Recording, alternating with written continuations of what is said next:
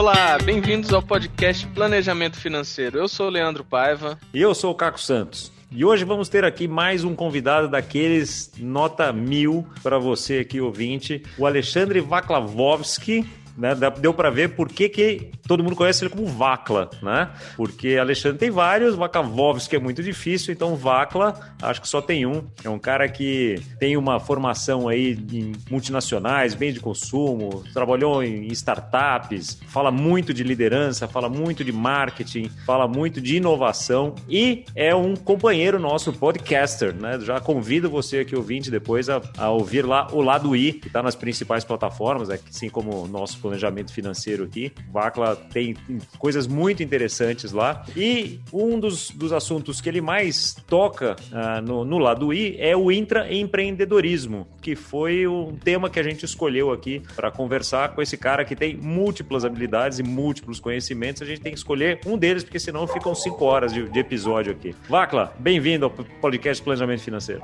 Valeu, Caco, valeu, Leandro, pelo, pelo convite, pelo papo. Muito bom. Você vê que eu, eu gosto de palavras difíceis, né? Já começa com Vaclavovski, que é meu sobrenome. Aí, intraempreendedorismo. Se você junta os dois, cara, é meia hora só para dizer né, quem é você, o que, que você faz.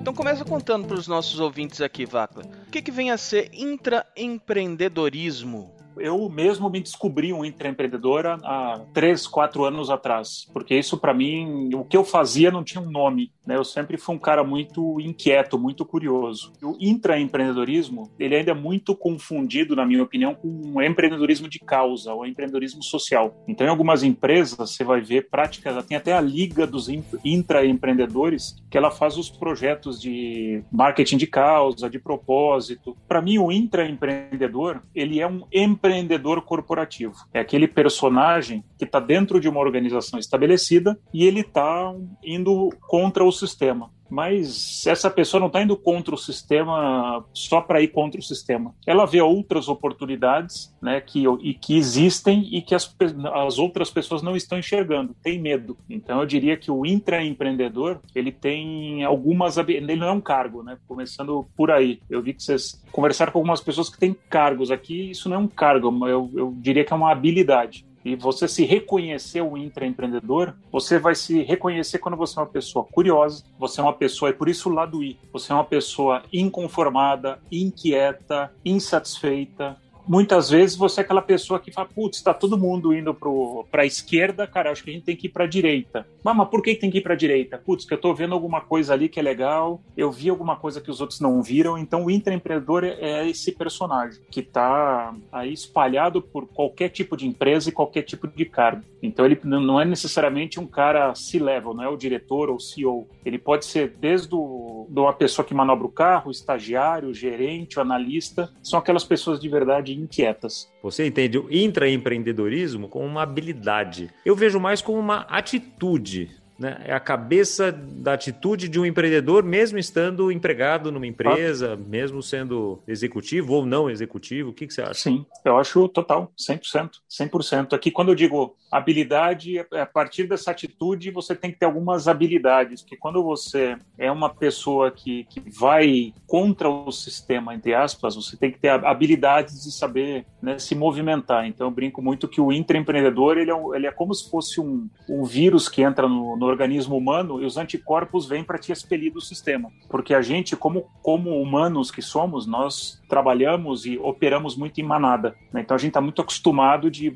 buscar pessoas que concordam com a gente, né? formar grupos, e aí eu avanço em grupos. Muitas vezes o intraempreendedor é aquela pessoa que é um pouco do contra. Está todo mundo indo para um lado, você está querendo ir para o outro. Então você ter essas, essas habilidades de saber convencer pessoas, como é que é, influenciar pessoas no bom sentido, muito importante. Certamente a habilidade de vender ideias é importantíssima para esse cara, né? Que vai estar tá indo remando contra Total. a maré, né? Total. E eu acho que vale aqui a pena é, a gente falar também, porque quem está nos escutando pode estar tá perguntando, pô, mas peraí, eu estou muito acostumado a ouvir sobre o empreendedor. Qual que é a diferença do empreendedor e do intraempreendedor? Para mim são duas diferenças. Um empreendedor ele tem céu azul, ele tem liberdade para fazer o que ele quiser, porque eu não estou preso a ninguém, eu faço o que eu quiser, só que ele, tem, ele é limitado pelos recursos, ele não tem os recursos. Então, se eu estou empreendendo, eu provavelmente não tenho TI, não tenho RH, não tenho uma série de instrumentos ou, né, ou pessoas para apoiar no meu, meu empreendimento porque eu preciso de capital para acessar esse, esse tipo de, de apoio. O intraempreendedor é exatamente o contrário. Ele tem liberdade limitada, porque ele faz parte de um ecossistema,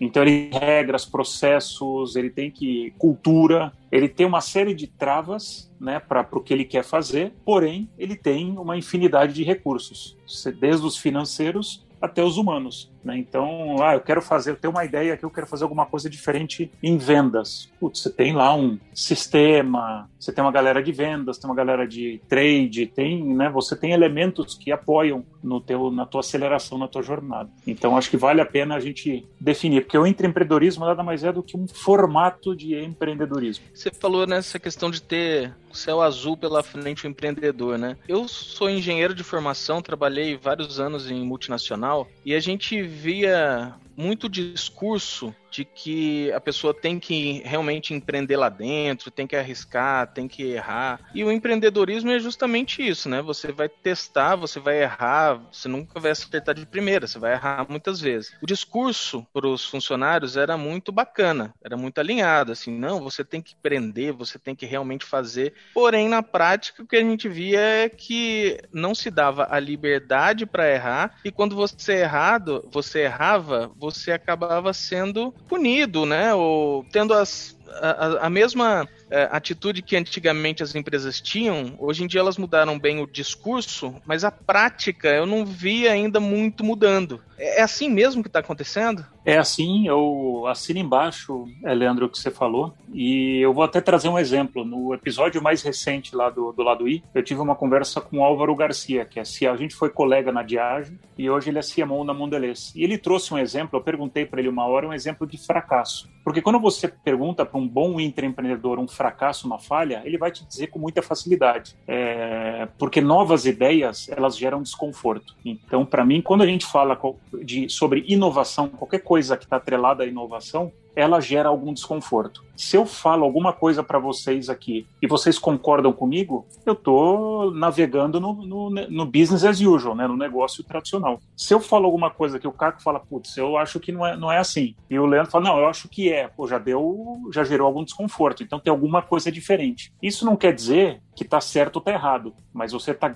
tá gravitando num espaço diferente. E quando eu perguntei pro, pro Álvaro sobre uma, um fracasso que ele teve, ele falou, olha, ele, ele tocava inovação numa, numa determinada época da vida dele. E ele fez um projeto que foi um golaço, que deu, nossa, foi muito melhor do que o plano, foi espetacular, que foi um lançamento de, de um produto. E um outro lançamento foi um fracasso. O que, que aconteceu na empresa? Eles pegaram o fracasso e deram, colocaram todo o foco no fracasso. Então, como se aquele sucesso não valesse nada. O que, que aconteceu quando ele foi fazer o pipeline do ano seguinte? Ele não colocou nada arriscado, ele foi só para o business as usual. Então, o que, que acontece na, nas empresas? E aí eu, é uma conversa que eu sempre tenho com, com gestores de RH. Para mim, o, o modelo de, de remuneração ele não incentiva o empreendedorismo corporativo ou a inovação. Se a gente for olhar no limite, nas empresas, os departamentos ou as áreas de inovação são grandes áreas financeiras. São poucas áreas, ah, não, você não tem muitas pessoas necessariamente criativas, porque você faz muita planilha. Em empresas de bem de consumo, você vai demorar um ano, dois anos, três anos. A Nestlé, agora há pouco tempo, eu vi um monte de post no, no LinkedIn celebrando que eles substituíram um canudinho de plástico por um canudo de papel. Genial, mas eu tenho certeza que isso demorou um ano e meio para acontecer. Numa startup, isso teria demorado uma semana, porque até você vencer os processos, mitigar potenciais riscos e trabalhar fornecedor, então... E vender a, a ideia a internamente, ver custos e não sei o que, quer dizer... Exato, vencer pessoas que são contra. Então, tudo aquilo que é novo é muito complicado. Então, quando você apresenta alguma coisa nova na empresa, então eu não acredito, eu sou um dos caras que. Eu vivi 26 anos em empresas multinacionais. Eu acho absolutamente um. Eu diria que beira o absurdo uma empresa é, estabelecida há mais de 50 anos dizer que ah, eu tenho uma cultura de startup. Não tem, não vai ter. Porque uma cultura de startup, eu trabalhei numa startup, agora estou no mundo empreendedor, é uma cultura que valoriza a falha e não penaliza a falha. Então, você falhar, tá tudo certo. E a outra coisa, até acho que vale a pena comentar, é que numa empresa tradicional, a gente costuma fazer um, dois testes de alguma coisa diferente por mês, às vezes por ano. Numa startup, a minha média era 30, 40 testes por semana. Você faz uma ideação muito rápida, você tá, você tem muita velocidade. Então, quando você não tem apego, cara, fez, não deu certo, próximo, vambora. Você não investe tudo, você investe pouquinho e vai fazendo e vai aprendendo me parece que essas empresas, por exemplo, com mais de 50 anos, né, que, que pregam ter uma cultura de startup, eu concordo contigo. Mas eu, eu vejo uma vontade, né, pelo menos em uma das empresas que eu trabalhei, a empresa tem mais de 100 anos, uma mega multinacional. Ela, inclusive, contratou o Eric, Eric Reis, né, do, do Lean Startup, para dar uma consultoria, para, ou seja, você vê que o pessoal tava realmente tentando pivotar para algo assim, mas mas uma cultura de mais de 100 anos, naquela forma tradicional, não é da noite para o dia que você muda. Então o discurso ainda está descasado, mas eu comecei a ver um movimento, o que já é melhor do que não ter esse movimento, né? Sim. Que... Mas a gente está vivendo, Leandro, um contexto hoje que eu diria, sem muito medo de errar, que hoje não tomar, alguém que não toma risco é o maior risco de todos, porque o mundo mudou completamente. E eu estava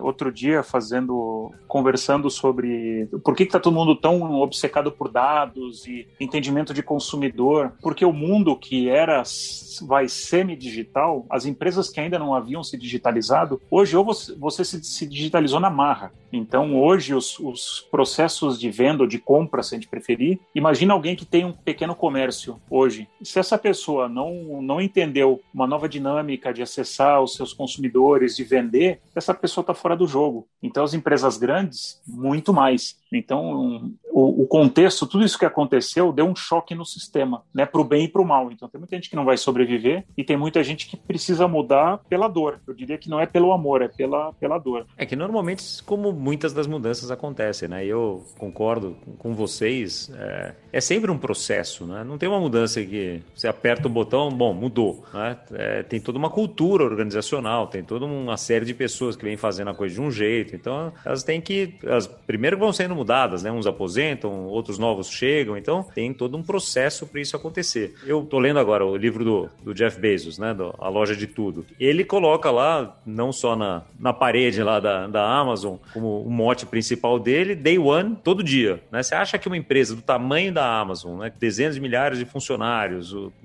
trilionária hoje, etc., é, mundial, consegue fazer isso? Eu acho mais desafiador, porque eu passei agora por uma startup pequena, de 15 pessoas, onde a gente não pratica, onde não fazia nem sentido você falar a palavra digital, porque já era uma empresa nativa digital, e não fazia nem sentido você falar de metodologias ágeis, porque tudo era ágil, não tinha hierarquia. E uma das coisas, eu gosto mais, talvez o exemplo da Amazon é bom, mas ela ficou muito gigante, as Apples, eu gosto do, do modelo alocrático, que é onde você vai um modelo sem hierarquia. Quando, para mim, esse é um modelo bom, porque o que a gente está vendo hoje, uma, para mim, o, o, a próxima barreira, a grande barreira das empresas de transformação são os designs organizacionais, porque esses designs eles foram construídos para a época industrial, onde eu tinha uma relação chefe subordinado, e nessa relação o chefe precisava saber mais do que toda a equipe. E hoje essa relação não faz o menor sentido. Se o chefe sabe mais do que a equipe dele, primeiro que essa empresa não está não tá, não tá acessando o melhor talento, porque hoje o que eu quero numa equipe é que o, as pessoas que estão reportando, eu quero ser um bom líder. E o bom líder, ele traz o melhor das pessoas. E é ótimo uma pessoa saber mais do que eu, saber verticalmente ou de alguns temas mais do que eu, porque aí você tem o, o que o Red Reed Hastings da Netflix chama de densidade de talento, é, que é você trazer as melhores pessoas para trabalhar. Então você passa a ser um grande maestro como, como líder. E um outro bom exemplo que eu posso dar para vocês, para a gente ficar menos numa conversa conceitual,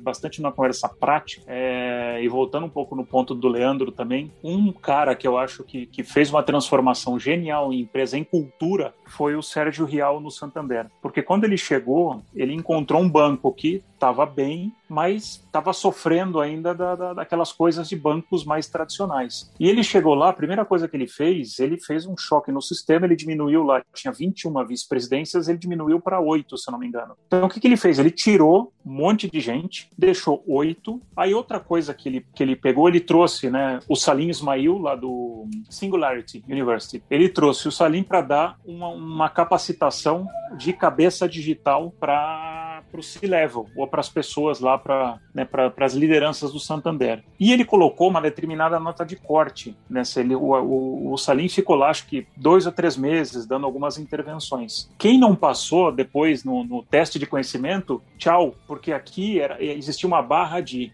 nós vivemos no mundo digital. Tem pessoas que não entenderam, então resistindo contra. Então essas pessoas eu vou eliminar do sistema. Eu vou dar chance para todo mundo. Então vou dar capacidade, vou dar habilidade e depois eu faço aqui um teste. Ó, você entendeu? Você está pronto? Não está? Ok, segue tua vida. E o que ele fez de mais interessante, na minha opinião, porque nas empresas a gente tem os famosos high potentials, ou aquelas pessoas que são, né, ó, aquela empresa, de repente, ó, a gente tá numa empresa e o Caco é o cara, putz, nossa, ele tem um baita talento, um cara que tem um baita futuro.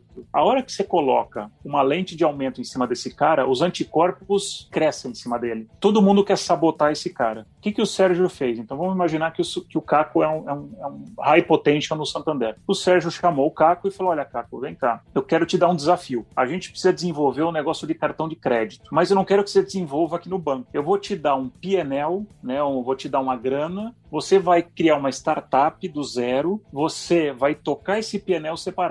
E se você precisar usar a infra do banco, o IT, vai uma infra mais pesada, à vontade. Putz, aí o Caco, puta, que tesão, vou lá, vou fazer isso. A hora que o, o Caco tá saindo na porta, o Sérgio falou, opa, peraí, mas eu esqueci de te dar um recado. Pô, o que foi, Sérgio? Eu te esqueci de dizer quem é o teu concorrente. Pô, é verdade, eu não te perguntei. Sou eu. Então, o que, que o Santander tá fazendo com isso? ele cria uma célula externa para combater a ele mesmo. O que, que ele está fazendo? Eu estou incentivando alguém a criar anticorpos dentro do meu sistema. Eu estou pegando meus melhores talentos, dando liberdade, gestão de PNL, não estou controlando, não estou botando processo. Você se vira e você está me ensinando como nave-mãe o que, que é a melhor prática. Como, o que, que alguém externo pode fazer para me destruir, só que eu tenho controle sobre essa célula. Brilhante, brilhante. Genial isso aí. A gente ouve muito falar, né, em, na teoria teoria sobre que, que é, se você tem que descobrir a melhor maneira de quebrar o seu negócio, porque se você não descobrir, alguém vai vai te quebrar. Então, é, é, muito bacana ver isso na prática. Na teoria eu já tinha ouvido várias vezes, mas na prática mesmo, pouquíssimas. Raríssimas vezes a gente vê essa, essa coragem, né? Total. Tem um outro exemplo que eu posso dar para vocês de alguma empresa, não, não vou lembrar qual é, mas é de, de tecnologia, onde o CEO ele chegou na frente do, do N-1, né, que é o pessoal que reporta para ele,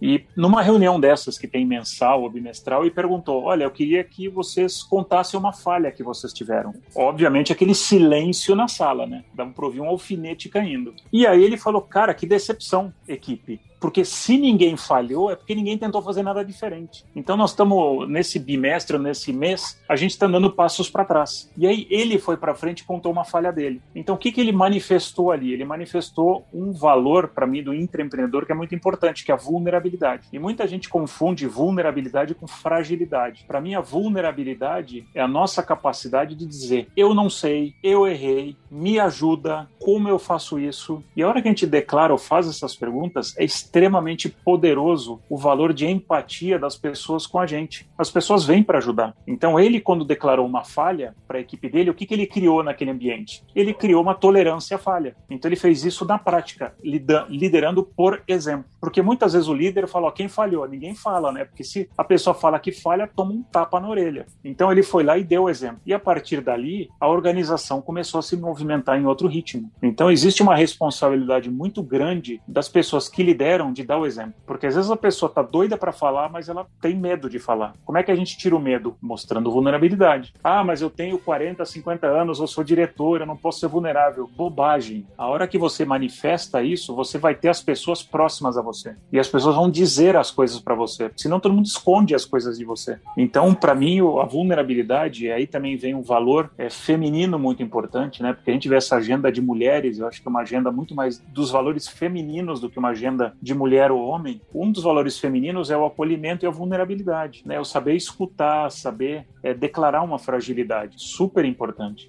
Isso é interessante que a gente recentemente é, entrevistou um psiquiatra e na, na, nossa série de profissões aqui, o nosso ouvinte vai lembrar disso, né, um episódio recente, e a gente estava falando da vulnerabilidade no aspecto pessoal, né? Interessante pensar nesse aspecto corporativo como também é importante, porque no final das contas, qualquer corporação nada mais é do que um amontoado de gente com todas as suas agendas, bagagens, experiências, é, visões, né, que muitas vezes diferentes, e que o exemplo tem que vir muito de cima. Super interessante quando ver os exemplos também das grandes corporações. Eu ouvi num podcast uh, recente, que agora não vou me lembrar qual, da Google, uh, que incentiva todo mundo que vai colocar as suas metas pessoais e fala: olha, você tem 50% de metas aqui, que você tem que colocar coisas que tenham no máximo 50% de chance de, de acontecerem. Então, uhum. Então, assim, ele incentiva todo mundo né, do topo para baixo, incentiva todo mundo a pensar em objetivos ambiciosos. O cara não tem problema se eu colocar o negócio lá, cara, eu quero né, fazer um projeto aqui que vai até a lua.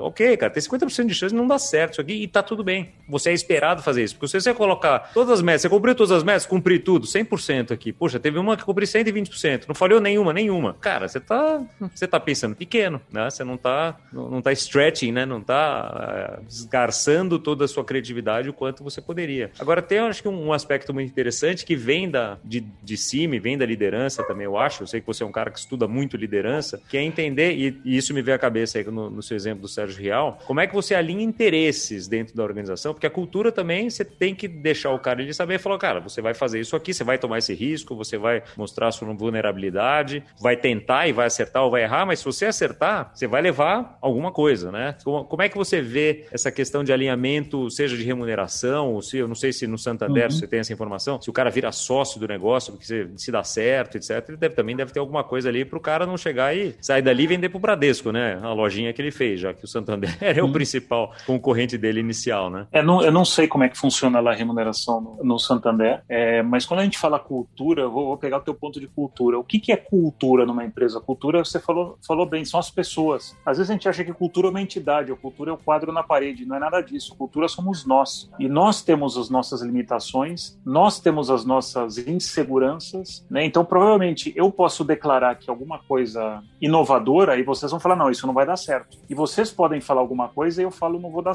não vai dar certo. Então, por isso que eu brinco que o intraempreendedor ele pode ser qualquer pessoa, porque muitas vezes a gente acha não, eu sou intraempreendedora, mas eu tenho certeza que tem coisas que alguém fala para você e você fala não, não, não, não, não. Isso te gera desconforto. Então, a gente muda os papéis. Então, quando a gente está numa organização que quer se transformar, essa essa organização ela tem que estar preparada para passar por turbulências e desconfortos. O que isso quer dizer? Isso quer dizer que as pessoas têm que estar preparadas para fazerem mais perguntas do que terem respostas. Né? Então a gente tem um, um, eu não vou lembrar quem, quem criou isso, mas a gente tem as organizações do conhecimento e do aprendizado. A organização do conhecimento é aquela que se baseia, olha muito no retrovisor. Então eu, eu navego com base no conhecimento que eu adquiri. Isso, para você manter ou você navegar, ok. Só que no mundo que a gente vive hoje, no mundo líquido, aí se a gente né, usar o, o Bauman, que é um, é um, sociólogo, que é um mundo líquido, que é um mundo muito impermanente, muito inconstante, tudo muda. E a gente está vivendo isso agora. A gente não sabe se vai ter lockdown, até quando vai durar, abre fecha, muda, vem, desintermedia, aparece um concorrente novo. As regras do jogo não estão mais dadas. A gente não tem mais um mapa, né? Porque quem vive da era do conhecimento escreveu um mapa. Quem navega com o mapa hoje está ferrado, porque o mapa, você vai indo naquele mapa, de repente é um beco sem saída. Hoje você navega com uma bússola. Então hoje você navega numa organização de aprendizado. O que, que quer dizer isso para uma liderança? Quer dizer que eu preciso estar sempre aprendendo. E para eu estar sempre aprendendo, eu não posso ter os meus KPIs, os meus indicadores de sucesso todos mapeados. É muito comum, é, e eu, eu, vou dar um exemplo pessoal aqui, numa, na, na Nestlé, onde eu, onde eu trabalhei, é, uma vez me pediram uma determina, um determinado projeto, eu apresentei uma solução, e aí a pessoa, né, que era uma pessoa pessoa lá de um ranking mais alto que eu, falou, não, mas peraí, como é que eu garanto que isso vai funcionar? Eu quero uns dois ou três exemplos que isso que você está me propondo vai funcionar. Eu falei, mas eu não, eu não sei. Por que, que eu estou te propondo? Ninguém nunca fez. Ah, mas como é que eu vou saber se vai funcionar? Eu falei, não sei, mas... Tentando, Tudo né? isso. É, todo, todos os, os insights, todas as investigações, todas as tendências, tudo colabora para isso ser uma boa tentativa para uma empresa né, que fatura muitos bilhões. E a gente está investindo 0,00 nada nisso. Ou seja, se der tudo errado, eu estou aprendendo e eu evito de fazer isso de novo. Então, o que, que eu estou fazendo? Estou trazendo aprendizado para a organização. Só que quando a gente faz isso e a gente declara eu não sei ou eu não tenho todas as respostas, o que, que acontece numa empresa? Não, mata o projeto. Porque se você não me traz um projeto de inovação com todos os KPIs, né, os indicadores, eu não quero nem escutar. Por isso que os departamentos de inovação viraram departamentos financeiros. E por isso que os pipelines de inovação, eles demoram um, dois anos. E eu até brinco que inovação em empresa não existe. Eu tenho até um artigo escrito sobre isso, que para mim inovação em empresa não existe. E eu até desafio vocês a me dizerem uma empresa grande que fez uma inovação. Não faz, ela faz uma renovação. O que é uma renovação? O que uma Nestlé, uma Pepsi, como a Lever faz? Ela estende linha, ela cria um novo sabor, ela muda o packaging, né, o pacote, a embalagem. Isso para mim não é inovação, isso é renovação. Inovação, eu dou um exemplo, Nespresso. Nespresso transformou o jeito de beber café. Só que isso faz 30 anos que a Nestlé fez isso. Então ela acertou, fez um golaço. O que, que ela fez depois de inovação? Eu desconheço. E aqui, mais do que uma crítica, por isso que eu, é, é, muito mais uma constatação que as empresas precisam mudar o seu DNA, precisam evoluir a sua cultura para uma cultura de aprendizado, sair de uma cultura de conhecimento, né? jogar um pouco fora essa sabedoria, você pode até acessar a sabedoria, mas não como uma verdade absoluta. Você se permitir fazer a pergunta e se permitir errar. Até porque nesse mindset que você está falando aí, que a Carol Dweck chama no livro dela de mindset de crescimento. É você não olhar o erro como erro, e sim como oportunidade de aprendizado. Ela falou, tá bom, alguém errou? Não, ninguém errou, mas aprendemos um monte, né? O próprio Mandela falava isso, né? Às vezes eu venço, às vezes eu aprendo. Então, é, é, sempre esse mindset de, de aprender com, com o que não funcionou, né? Outro que, que falava isso foi o Thomas Edison, né? Falou, pô, mas você falhou 10 mil vezes para criar lâmpada. Eu falei, não, eu descobri 10 mil jeitos que não funcionaram, até um que funcionou. Então, beleza. É isso aí tem que ter resiliência também, né? Acho que esse é um outro valor, uma outra habilidade importante do intraempreendedor, né? Total. Você precisa ser muito resiliente, porque você vai errar. Como você está indo no caminho que não tem as pedrinhas, você não está pisando nas pedrinhas. Você está jogando a pedrinha na frente e de repente a, pedrinha não tem um tamanho suficiente, você afunda. Então é normal. Então você tem que ter resiliência e uma capacidade de se reinventar. Um bom intraempreendedor, ele é uma essa pessoa, ela é aquela pessoa que mais do que resiliente, ela sabe tomar o tombo, ela dorme dorme com aquilo e no outro dia ela, ela volta cheia de energia, porque ela fala, cara, não deu isso, aprendi, vamos pro próximo. Então, essa é outra característica do, do intraempreendedor. Aquela pessoa que é incansável. Ela, os anticorpos estão batendo nela, dando chinelada, tapa na cara, rasteira, voadora, e essa pessoa, ou ela tá desviando, ou ela tá contornando isso, porque ela, ela acredita, ela tem muita crença naquilo que ela tá fazendo. E tudo bem, a perda, a falha é parte da jornada, tá tudo certo para mim tem uma, uma, mudança grande na liderança, porque para mim é a liderança que é responsável por destravar ou travar essas modalidades. E eu sei, eu sinto hoje que a liderança está com muito medo, porque hoje, né, no contexto que a gente vive, tem muita gente desempregada e muita gente e pouca gente é empregada. Então quem está empregado está morrendo de medo de perder o emprego. Né? E vocês como planejadores financeiros devem ver isso, isso com, com frequência. Então essa pessoa, a capacidade, a tolerância dela a risco cada vez ficou menor. E olha que interessante, a necessidade da empresa de arriscar é cada vez maior. Então você tem hoje pessoas que estão há muito tempo nas organizações que estão morrendo de medo de arriscar. E a empresa precisa tomar risco para crescer. Olha que, que paradoxo que a gente está vivendo. Então, é uma baita oportunidade. E eu, eu gosto de brincar que muitas vezes eu falando com CEOs ou com C-Level, a pessoa fala: Nossa, eu adoraria ter intraempreendedor na minha empresa. É, a resposta que eu dou, cara, você está cheio de intraempreendedor. Você precisa ativá-los. Não é Dá muito espaço, difícil você. Né? Exatamente. É isso. Que vem naquela Você linha do incentivo ativar. que a gente estava falando, né? Você tem que Sim. incentivar o cara a poder errar e que tá tudo bem, né? Exato. Então começa declarando uma falha sua. A hora que você declara uma falha, você está criando um ambiente de confiança. A hora que você declara eu não sei, você está convidando as pessoas a te ajudar. Então, para mim, são passos. Óbvio que você precisa descer do ego, né? E a gente tem ainda uma cultura de era industrial onde, ah, eu cheguei a diretor, ou, ou sou CMO, CFO, o que for, eu sou infalível infalível, eu sou imbatível, eu sou o oráculo. Não existe, isso é cultura do conhecimento. A cultura do aprendizado não existe oráculo. O bom líder, ele sabe fazer as boas perguntas. Né? Ele, ele declara eu não sei, pô, me ajuda aqui. Cara, isso é lindo. A hora que as pessoas, que quem está nos escutando, tem essa capacidade, isso para mim vale para qualquer nível. Se você é um analista, se você é um supervisor, um gerente, um diretor, um CEO, a hora que você fala, putz, isso aqui eu não pensei, isso aqui eu não sei, você traz as pessoas junto. Né? Diz o ditado que sozinho vou mais rápido, junto vamos mais longe. É bem isso. E para quem está ouvindo a gente fala, puxa, mas eu sou assim, Vacla, mas a minha empresa não é assim que, que você diria para esse cara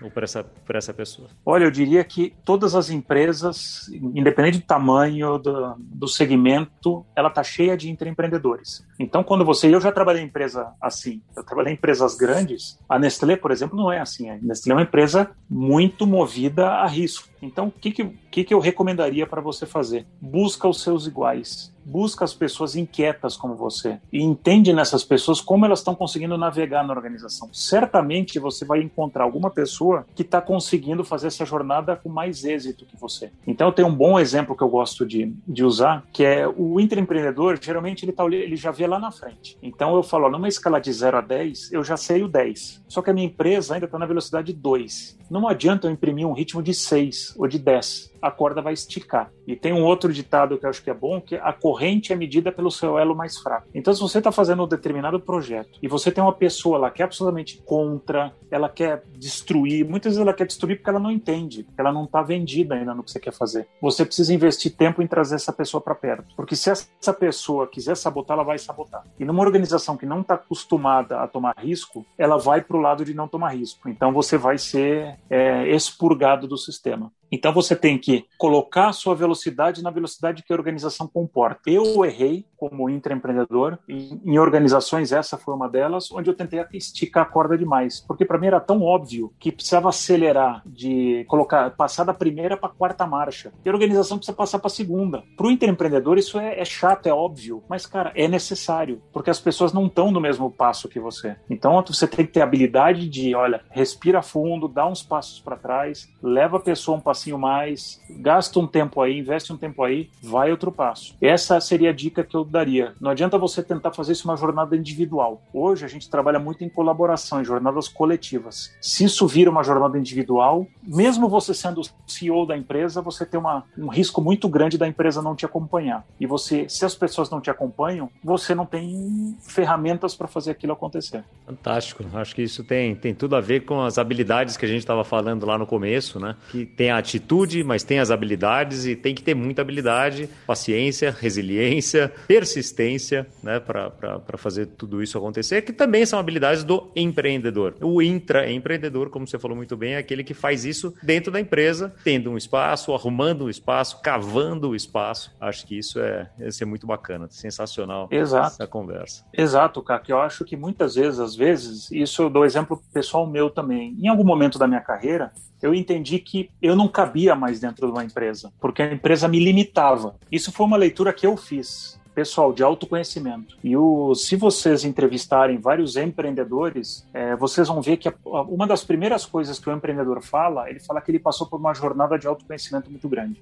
É, porque isso é a base do empreendedor. Porque você vai viver em altos e baixos, né? Porque o empreender é você viver com a falha, com risco, sem grana. Às vezes você está lá no, no, em cima do Everest, às vezes você está né, na fossa abissal sem um puto dinheiro. Então, é né, esse espírito de fênix, de, de, de se levantar, de fazer acontecer é muito importante. Então, eu convido as pessoas que estão nos escutando, você fazer uma jornada de autoconhecimento, falando, olha, e tem pessoas que, putz, eu tenho o jeitão de empresa grande. Eu gosto de ir num ritmo mais lento, é, ou ir num ritmo mais né, cadenciado, de ter mais estrutura. Ou até mais conhecido, vai... né? Mais, mais estável. Exato. Né? E tá tudo bem, né? Não é, não, tudo bem, tudo ótimo. Não tem, não tem certo e errado aqui. Para mim, tem muito características pessoais. Porque a hora que você vai para empreender, você vai se jogar no mundo, tem muita, tem muita mística. E eu diria que é uma, é uma, uma mística falsa, porque hoje a gente olha para os empreendedores, só os caras que deram certo. Então você vai lá na capa da, da época, negócios, da Você SA, da Exame, putz, unicórnio, o cara ganhou um bilhão. E o meu podcast é exatamente isso: é contar as histórias, meu, das falhas do monte de merda que aconteceu na jornada desses caras. Caras, porque esses caras falharam para caramba. São jornadas. Você dá bingo, não é assim. Você, é um você botar um negócio em pé, você tem uma jornada de mais ou menos aí uma startup, ela tem uma jornada de três anos, onde você só está fazendo cash burn no, no, no, linguajar de startup, ou seja, eu estou queimando capital. Então, se eu não me capitalizei, se eu não me preparei para fazer essa jornada, eu vou queimar todo o meu investimento, vou vender meu carro, meu apartamento, cara, eu estou zerado. Tem que ter cuidado. Eu acho que a vantagem hoje, como empreendedorismo, é que hoje você consegue empreender com capital intelectual. Se a gente fizer uma, uma avaliação há três, quatro anos atrás, você precisava de capital físico para empreender. Né? Eu precisava, porque o empreender era muito ligado a uma franquia ou alguma coisa física. Hoje, ser consultor é um empreendedorismo. Da, ser palestrante, você está empreendendo com o teu capital intelectual. Escrever ser planejador um livro, financeiro tá... também. Também, exatamente. Você é um empreendedor. Então você está empreendendo com o teu capital intelectual. Então você não tem um custo fixo mas você tem a tua despesa que o teu boleto continua chegando. E aí? Você está preparado para fazer essa jornada? Então é aí que eu acho que o planejamento financeiro, eu recomendo todo mundo que quer sair de uma empresa para virar empreendedor, porque o sininho tocou, está curioso, busque um, um, planejamento financeiro, fala com um planejador financeiro. Você tem que estar tá muito lastreado do fôlego financeiro que você tem, porque ali pode ser um buraco negro que você está mergulhando. Por mais crença que você tem é que, nossa, minha ideia é incrível. E aí eu vou, vou desanimar um pouco algumas pessoas que estão nos escutando, porque ideias incríveis todo mundo tem todos os dias. O bom empreendedor é aquele cara que consegue executar a ideia, não o cara que tem a ideia. Ter ideia, todo mundo tem ideia. Então, desculpa para quem é super criativo. Se você é só criativo, mas não consegue botar em pé, putz, você precisa botar em pé as ideias, porque quem viu o filme Rede Social do, do Mark Zuckerberg, da criação do Face, tinha quatro ou cinco pessoas que, que, tiveram a mesma ideia ao mesmo tempo, até os irmãos, os gêmeos milionários. Qual, qual que foi a diferença do Mark? Ele era um programador, ele era um, um coder. Ele botou aquele negócio em pé, simples Ele assim. executou. Então, é ele isso. Executou, é isso.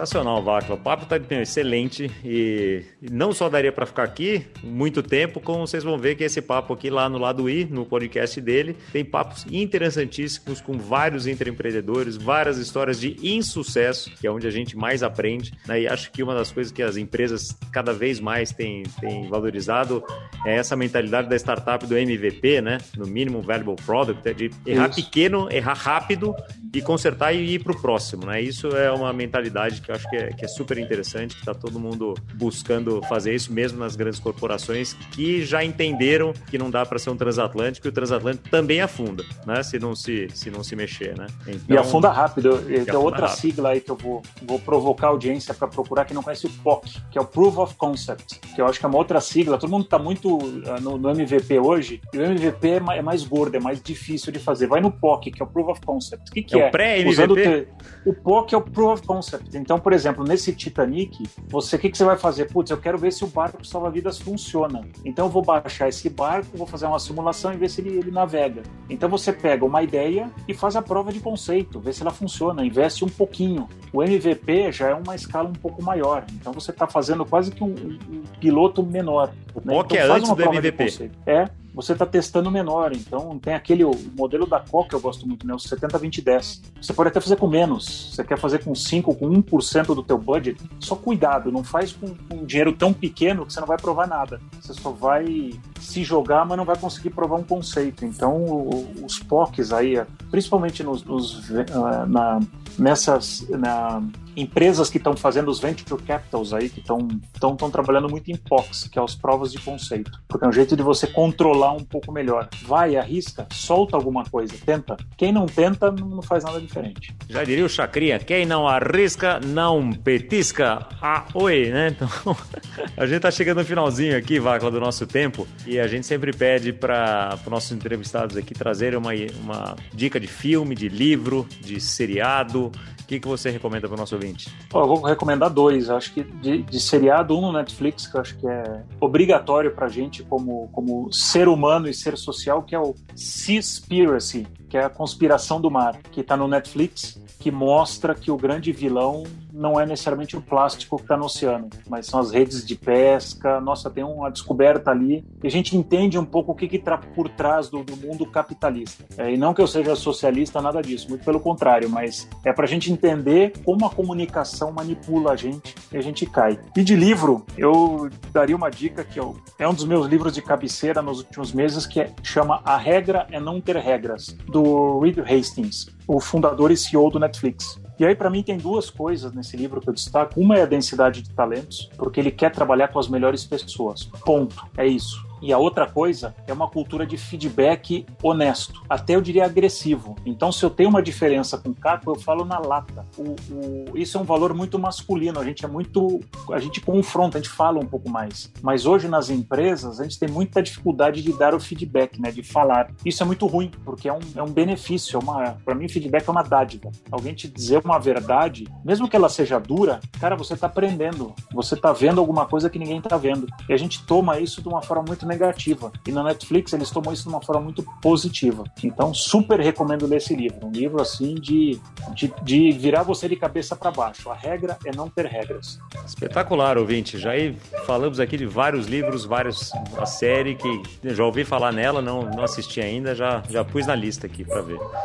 Ouvinte, se você gostou desse episódio, né, marca o sininho, conta para os amigos, siga a gente nas redes sociais. Ah, todos os contatos aqui do, do Vacla vão estar aqui na descrição do episódio também, para você entrar em contato com ele, entender melhor da consultoria dele, o que, que ele está fazendo, que é super bacana, com todo esse conhecimento aqui que ele colocou aqui para gente, gentilmente. E não deixa de ouvir também o lado I, que tem muita história bacana lá também. Tá bom? Obrigado pelo, pela tua audiência, obrigado por ter aqui com a gente e até a próxima semana.